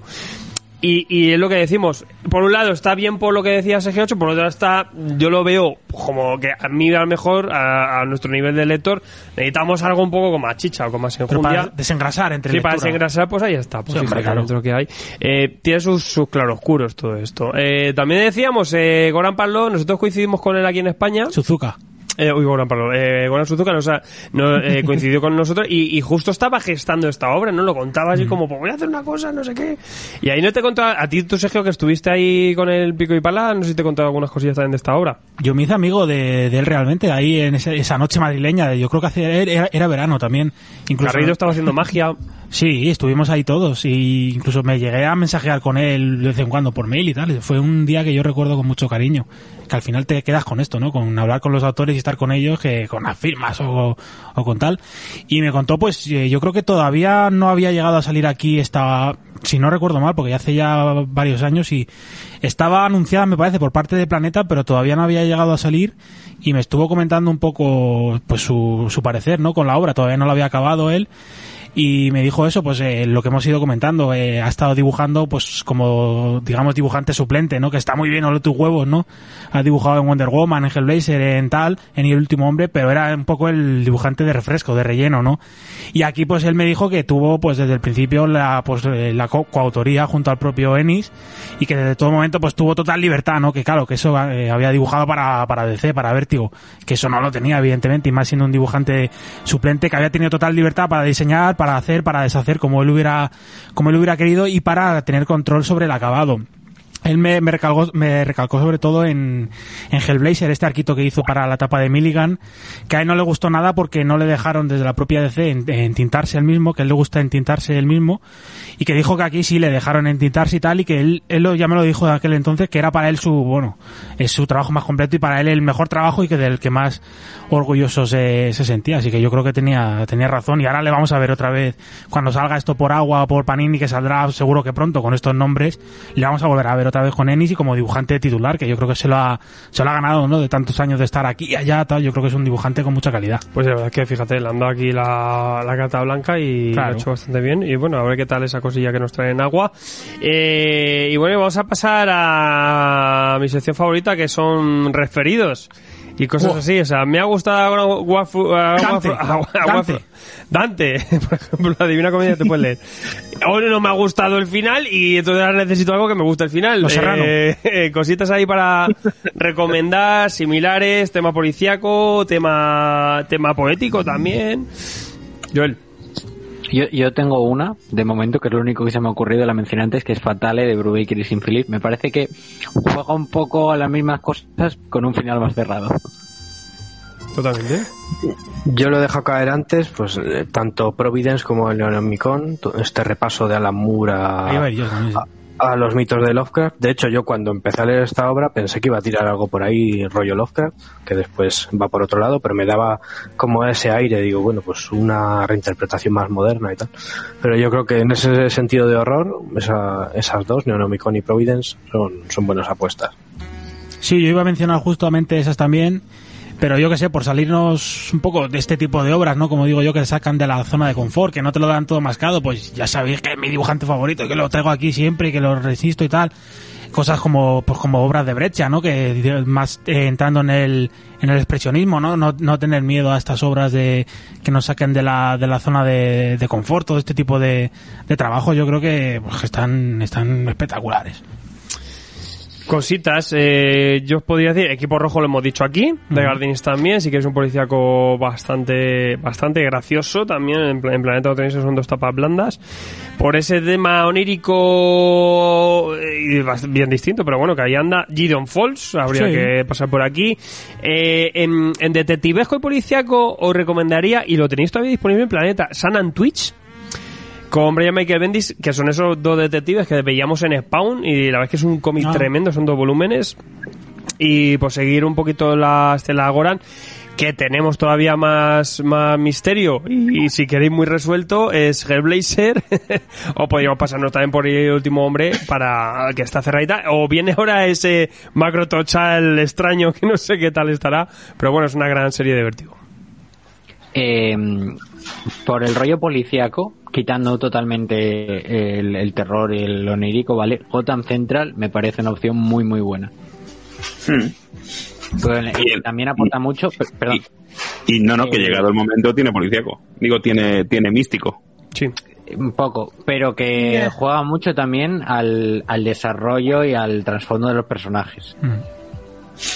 Y luego tiene un poco la temática así cristiana transgresora y del mismo editorial, eh, Baby Teeth, por ejemplo. Si os mola ese rollo más de demonios y tal. Y no sé cómo estará publicado aquí en España, sé que se han publicado, pero no sé la no sé la disponibilidad ni, ni, ni cómo. Eh, los cómics de- del videojuego de Silent Hill sí que tienen ese rollo también más parecido al Silent Hill 2 que juegan con ese rollo purgatorio y se desvinculan un poco de la trama del, del juego original, que sí que es parecido a todo este rollo purgatorio que también tiene toda la toda la obra de Walter Hell. Ba- Baby eh, lleva tres tomos, ¿y cuánto, cuántos, Sí, cuánto van a ser? Está cerrada. Está un poco parada, ¿no? Está paradilla, ¿no? Yo creo, yo creo No, que la, está la cerrada. ¿eh? semana Creo que está cerrada. las- queda un número en Estados Un Unidos. ¿no? Claro, cuando Sí. venga ya, ya lo traemos. Van a ser como no llega a 30. Quería añadir uno más que me acaba de venir y además creo que cuadra bastante, que es Black Magic de Greg Rucka, porque mezcla ese rollo policial con el sobrenatural, también con el cristianismo. ¿no? Mm, Bueno, ahí va tira más por la magia, pero yo creo que sí que tiene elementos en común, también tiene escenas así un poco así truculentas, o sea que yo creo que sí. Hombre, y Magic- siguiendo Black Magic, pues la equivalente de The Magic Order también ahí el misterio y tal, ma- más superheroico, siempre, o sea, en ese sentido, igual que igual que Locan Key, al final ha salido también en la conversación a lo largo de- del día de hoy, eh, Locan pese a que el dibujo evidentemente es más más infantiloide, como decía Gonzaga, o más, o más cartoony, eh, la temática y, y- las profundidades de la maldad del ser humano o, cómo se enfrentan a ese, a ese entes sobrenaturales que no pueden controlar, lo podemos encontrar también ahí, ¿no? O sea que, por, o sea, esto ya es como son muy obvias las dos, ¿no? Pero, pero también que, que no las dejemos ahí por medio. Sí, no acabo de estar to- en- del todo de acuerdo con vuestras recomendaciones, no porque no sean obras magníficas, no, a ver, que son, son todo, a ver, son todo grandes, ¡Y yo con! Son todo, son todo grandes obras y disfrutonas y grandes recomendaciones. Pero a ver, yo lo, con lo que me quedo al menos de esta obra es con lo que he dicho, ¿no? Eh, algo que no te lo den mascado, algo difícil, algo áspero, salir de la zona de confort. Y yo creo que obras, por ejemplo, pues no tengamos miedo incluso de, de cruzar el charco, de irnos a Oriente, ¿no? Obras como, como el manga, narrativas diferentes, cosas que te descolocan, como por ejemplo la música de, de Marí, de, de Furuya, un tomo único brutal que lo edita Milky Way, o yo que sé, La mujer del mago de, de George Best, son cosas así diferentes, ¿no? Que todas estas que habéis dicho vosotros están muy bien, están genial y yo las tengo todas, menos la de Miller, que no, no me gusta, pero son, digamos, más convencionables, más convencionales, ¿no? No, no diciéndolo de manera peyorativa, sino son cosas más asequibles. Hombre, sí que si queréis muy poético, más onírico, y en la propia After Shock, Sigrek, que lo hemos mencionado, de, Sí, claro. de Sí, sí. Gardenis, también es un poco rompecabezas que tienes que darle tú un poquito ahí a la bola. Y, y me parece que Fijaste hace un, un rollo gráfico que me parece una locura. O sea, me parece un trabajo tremendo en un solo tomo, que también tira por lo onírico, o sea que, que también nos va a pedir un poquito eso, sí, que os decoloque un poquito. Eh, también me gustaría saber, los agentes, contarnos en redes sociales si os interesa la zona esta de referidos, si os da igual, o si os viene mejor para más cosillas, o, o al revés, o si os está causando la ruina. O a veces sí, o a veces no. Sí, o- a lo mejor la ruina para vosotros que saquemos cosa, pero es verdad que tiene mucha relación todo esto que sacamos. Eh, o sea que ya sabéis, ponernos un F por los referidos y nosotros nos, eh, nos intentaremos hacer eco. Eh, pues yo creo que por aquí hemos repasado este viaje al infierno. Creo que, que ahí la, la... Es verdad que es una obra dura, es una obra espesa. Eh, yo hoy me he pasado una tarde muy buena con esto, madre mía. O muy mala. Y, o muy mala, todo lo contrario. Y, y ahí estamos, pues uno de los trabajos pues más intensos de, de Gardenis, que además sale de su zona de confort con este tema así más poético, más tal. Le habrá salido mejor o peor, y ahí lo tenéis esos dos tomos. Vamos a cerrar un poco esta reseña, Joel. Pues bueno, ya, ya lo dije al principio, yo no soy el principal target de esta obra, o por lo menos no me lo he considerado. Igualmente he sabido sacarle sus aciertos y, sus fallitos, que, para mí tienen más que, que aciertos. Pero bueno, igualmente no me parece para nada una mala obra. Eh, sí que es verdad que es un viaje curioso. Lo que pasa es que, bueno, eh, cierta, ciertas cosas que hemos comentado de la historia me, sacan al final y me bajan un poco la nota media. Igualmente sí que me parece un cómic recomendable, muy recomendable de hecho, pero eh, con el advertisement de que no es para todo el mundo, ¿vale? Que, que esto puede entrar muy durillo a alguna persona y, no gustarle en exceso. Pero bueno, que si os ha picado la atención, que a por él sin ningún problema. Señor Gonzaga. Pues sí, como comentaba Joel, no es una obra para todo el mundo, tanto por cómo se tratan los temas, tanto por y por los temas que se tratan, o sea, que es doble doble conflicto. Pero eso, es una obra para sacar del, de la zona de confort, como bien ha dicho muchas veces Sergio, eh, a la gente, eh, además cortita, eh, que te va a hacer pasar una tarde buena o mala, como ya habéis dicho, pero entretenida seguro y que pues eso juega a la baza de vamos a hacer un concept art para una serie que yo creo que puede quedar cojonuda y también juega a la baza de vamos a dejar el final para y un montón de conceptos para la para la imaginación de la gente que eso pues siempre es bien para hacer una un programa como estos y cada uno exponga sus su lo que ha interpretado de, de cada cosa. Así que pues yo tope con esta obra que además es parecida a La Divina Comedia que es mi libro favorito así que a topísimo Don Juanjo. Pues a ver, como os he dicho antes, mm, lo que me ha fallado esta obra son los dos o tres últimos capítulos, pero aún así me ha atrapado y la he seguido con interés. Y además no realmente no me sale el reprocharle gran cosa a Garcenis cuando es uno de, estos guionistas que no ha sido víctima de la estrellitis de, ah, pues me, como Morrison hace poco, me voy del medio y me marcho a la televisión, me voy al cine. No, se nota que, que ama el medio, que sigue ahí, que además mm, de una editorial a otra no hace las cosas a ninguno, no le entra estos enfados de pues ahora dejo de trabajar para Marvel, ahora no sé qué. Todo eso yo creo que es muy de respetar y, y ya, ya solo por eso y por su trayectoria creo que es imprescindible seguirle, aunque sean obras que a priori no, no te llamen tanto la atención como pueda ser esta. Y Garrido, que casi no le veo, está ahí y under the darkness. Estoy en la oscuridad. Estoy viendo, pero se le ha hecho de noche y a él le da igual. ha dicho, En la oscuridad profunda de mi casa. Madre no, mía. Estoy con Juanjo. infierno. no, estoy con Juanjo, quiero decir. Me ha enganchado a topísimo. Es decir, desde la viñeta 2, digo desde la viñeta, desde la página 2, yo no he parado de leer. Y es una realidad y me lo, me lo he zampado del tirón.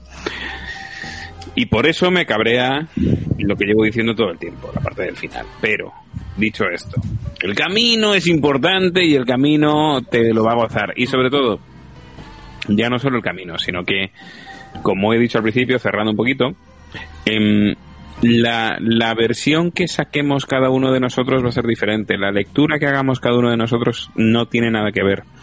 Entonces, aprovechadlo, discutidlo con vuestros colegas, con los que, en serio, este es un cómic para recomendar, creo yo. Y luego decir, bueno, ¿tú qué crees que ha pasado? ¿Tú qué opinas Sí, de sí, sí, esto? sí, que lo hemos hecho aquí. O- ¿Sabes? A mí es lo que me... Este es un cómic, fíjate, un cómic para, para leer con alguien o para compartir con gente. más que otros que es como, bueno, pues esto evidentemente tú puedes recomendar las cosas que te gustan. Pero este yo creo que va a molar más. Lo que hemos hecho aquí, la parte de Un club de lectura.